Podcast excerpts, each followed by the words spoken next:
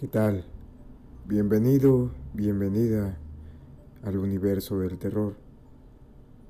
Mi nombre es Mario Coronel acompáñame el día de hoy con un nuevo episodio. Comencemos.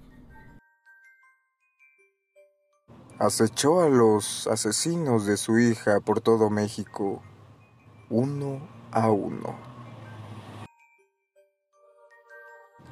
La cacería de una madre que busca a su hija.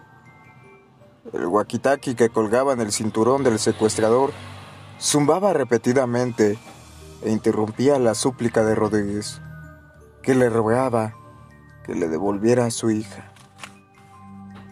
Las semanas posteriores al rapto de Karen se convirtieron en un nudo nauseabundo de llamadas, amenazas y falsas promesas para pagar el primer rescate la familia de Rodríguez obtuvo un préstamo de un banco que ofrecía líneas de crédito para este tipo de pagos.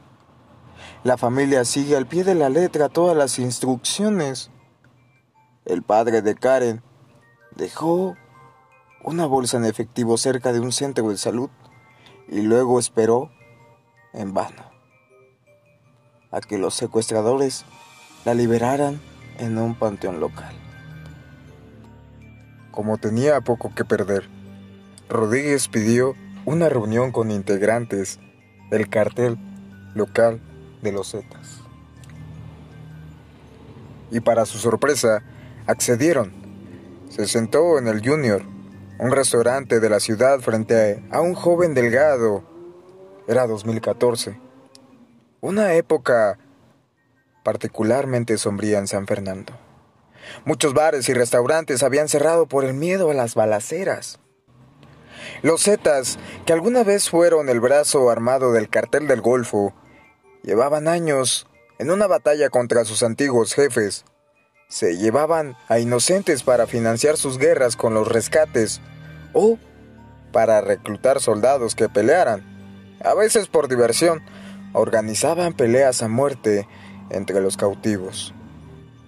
Luis el hermano mayor de Karen se había marchado de la ciudad para escapar del peligro. Pero Karen se quedó para terminar la escuela y ayudar a su mamá con Rodeo Bots, el pequeño negocio familiar de indumentaria vaquera. El 23 de enero, cuando Karen se disponía a unirse al tráfico, dos camionetas se le emparejaron una a cada lado, y la detuvieron. Hombres armados subieron a la fuerza en su camioneta y se marcharon, con ella a bordo. La llevaron a la casa familiar donde Karen vivía durante las semanas en los que Rodríguez, que también trabajaba como niñera en Texas, estaba afuera. Cuando Karen estaba en el piso de la sala, amarrada y amordazada, alguien tocó la puerta el mecánico de su tío, apareció para hacerle una reparación a la camioneta de la familia. Los secuestradores entraron en pánico y lo agarraron también a él. Después huyeron. Ahora Rodríguez estaba frente a uno de ellos, rogándole que liberaran a Karen mientras, de tanto en tanto, su radio chillaba. Insistió que el cártel no tenía a su hija pero se ofreció a ayudarla a localizarla por una cuota de dos mil dólares.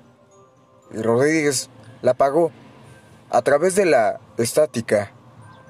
Ella por fin escuchó que alguien lo identificó por su nombre Sama. Después de una semana, dejó de contestarle el teléfono. Otros llamaron y decían ser los secuestradores. Necesitaban otro poquito de dinero. Decían solo 500 dólares. La familia dudaba que eso fuera a devolverles a Karen, pero igual mandaron el dinero.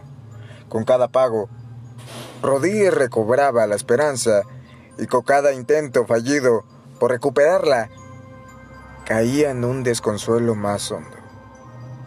La esperanza es como una toxina que envenena muchas familias de desaparecidos. Algunos se despojan de ella y pasan la página pero otros la conservan hasta que los destruye. Rodríguez, separada de su esposo, se fue a vivir con su hija mayor, Azalia. Una mañana, semanas después del último pago, bajó las escaleras y le dijo a Azalia que sabía que Karen no iba a regresar jamás y que lo más seguro es que estuviera muerta. Lo dijo con certeza, como quien describe un sueño. Le dijo a su hija mayor que no descansaría hasta encontrar a la gente que se había llevado a Karen. Los cazaría, uno por uno, hasta el día de su muerte. Azalia vio cómo la tristeza de su madre se convirtió en decisión y cómo su esperanza dio paso a la venganza. Después de eso, su madre se convirtió en otra persona. Armada con una pistola, tarjetas de identificación falsas y disfraces, Miriam Rodríguez se convirtió en un escuadrón de detectives que desafiaba a un sistema en el que suele prevalecer la impunidad criminal. San Fernando, México. Miriam empuñó la pistola en su bolsa al correr entre el gentío matutino en el puente internacional hacia Texas. Cada tanto se detenía para recuperar el aliento mirar la foto de su próximo objetivo, el vendedor de flores. Lo había asediado durante un año, acechándolo en línea, interrogando a los delincuentes con los que trabaja e incluso trabando amistad con parientes que no sospechaban que lo que Miriam Rodríguez buscaba era saber su paradero. Ahora por fin tenía una pista. Una viuda la había llamado para decirle que vendía flores en la frontera. Desde 2014, Rodríguez rastreaba a los responsables del secuestro y asesinatos de Karen, su hija de 20 años. La mitad de ellos ya estaba en la cárcel no porque las autoridades hubieran hecho su trabajo, sino porque ella los persiguió por su cuenta.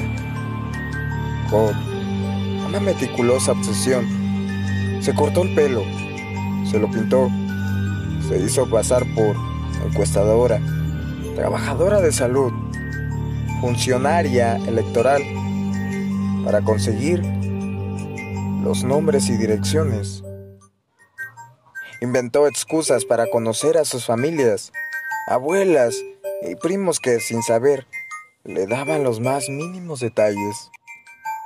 Los registraba en un cuaderno que guardaba en el maletín negro de su laptop, con el que hizo la investigación y los rastreó uno por uno. Conocía sus hábitos, sus amigos, sus ciudades de origen, su niñez.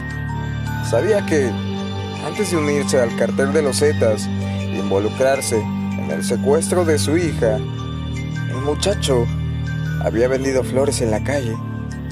Ahora que estaba huyendo, volvió al oficio que conocía y vendía rosas para llegar a fin de mes. Sin ducharse, se puso una gabardina encima de la pijama, cubrió su melena pelirroja, encendida, con una gorra de béisbol y metió una pistola en su bolso al dirigirse a la frontera para encontrarlo. En el puente escudriñó los carrillos de los vendedores en busca de flores, pero justo ese día, el joven estaba vendiendo lentes de sol. Cuando por fin lo halló, se emocionó demasiado y se acercó. Él la reconoció y corrió. Con la esperanza de escapar, emprendió una carrera a lo largo del paso peatonal. Miriam, de 56 años en ese entonces, lo atrapó de la camisa y forcejeó con él, poniéndolo contra el barandal. Apretó su pistola contra su espalda y dijo, si te mueves te disparo. Lo mantuvo ahí casi una hora esperando que la policía llegara y lo detuviera. En tres años, Miriam capturó a casi todos los que habían secuestrado a su hija para pedir rescate. Una galería de criminales canallas que intentaban rehacer su vida con diversas ocupaciones. Uno había renacido como cristiano otro era taxista, otro se dedicaba a la venta de coches y una era niñera. En total atrapó a 10 personas en una desesperada búsqueda de justicia que la volvió famosa, pero vulnerable. Nadie desafiaba al crimen organizado, ni hablar de encarcelar a sus integrantes. Le solicitó al gobierno algún tipo de protección con escoltas armados, temiendo que el cártel finalmente se hubiese hartado de sus actividades. Semanas después de haber perseguido a uno de sus últimos objetivos, el 10 de mayo del 2017, Día de las Madres, a tiros frente a su casa. Su esposo, que estaba mirando la televisión, la encontró bajo boca en la calle, con la mano en su bolsa junto a la pistola. Cabe recalcar que la fiscalía se deslindó y mintió de que Miriam nunca había pedido algún tipo de protección. Como siempre, el gobierno tratando de lavarse las manos. Para muchos, en la ciudad norteña de San Fernando, su historia representa todo lo que está mal en México y lo destacable de las personas que, de cara a la diferencia del gobierno, perseveran. El país está tan desgarrado por la violencia y la impunidad que una madre doliente tuvo que resolver sola la desaparición de su hija y murió de forma violenta por eso. Su sorprendente campaña, relatada a través de los archivos del caso, declaraciones de testigos, confesiones de los criminales que rastreó y decenas de entrevistas con parientes, policías, amigos, funcionarios y vecinos, cambió a San Fernando, al menos por un momento. La gente se tomó a pecho su lucha y se indignó por su muerte. El municipio colocó una placa de bronce en su honor en la plaza principal.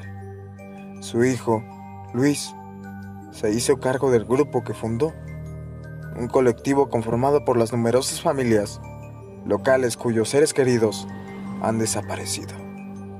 Las autoridades prometieron capturar a sus asesinos.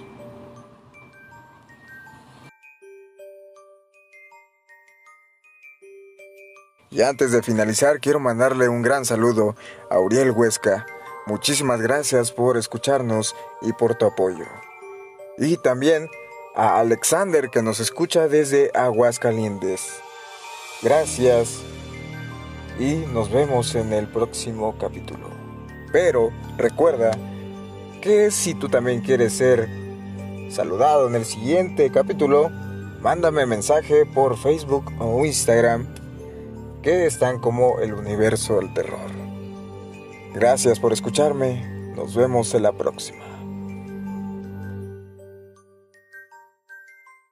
Como siempre te recuerdo que tenemos página de Facebook e Instagram. Nos puedes seguir ahí para estar al tanto de cuando subimos nuevo capítulo. Mi nombre es Mario Coronel y nos vemos en la siguiente emisión. Que tengas una excelente noche.